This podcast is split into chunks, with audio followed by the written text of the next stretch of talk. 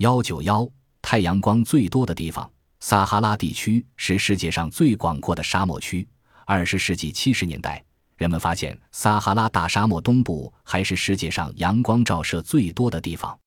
那里每天大约有十一小时四十五分钟的时间能见到光辉灿烂的太阳。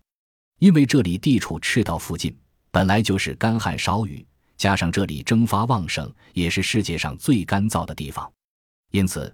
这里总是晴空万里，没有能遮住阳光的云层，几乎进入大气层的阳光都能直射地面。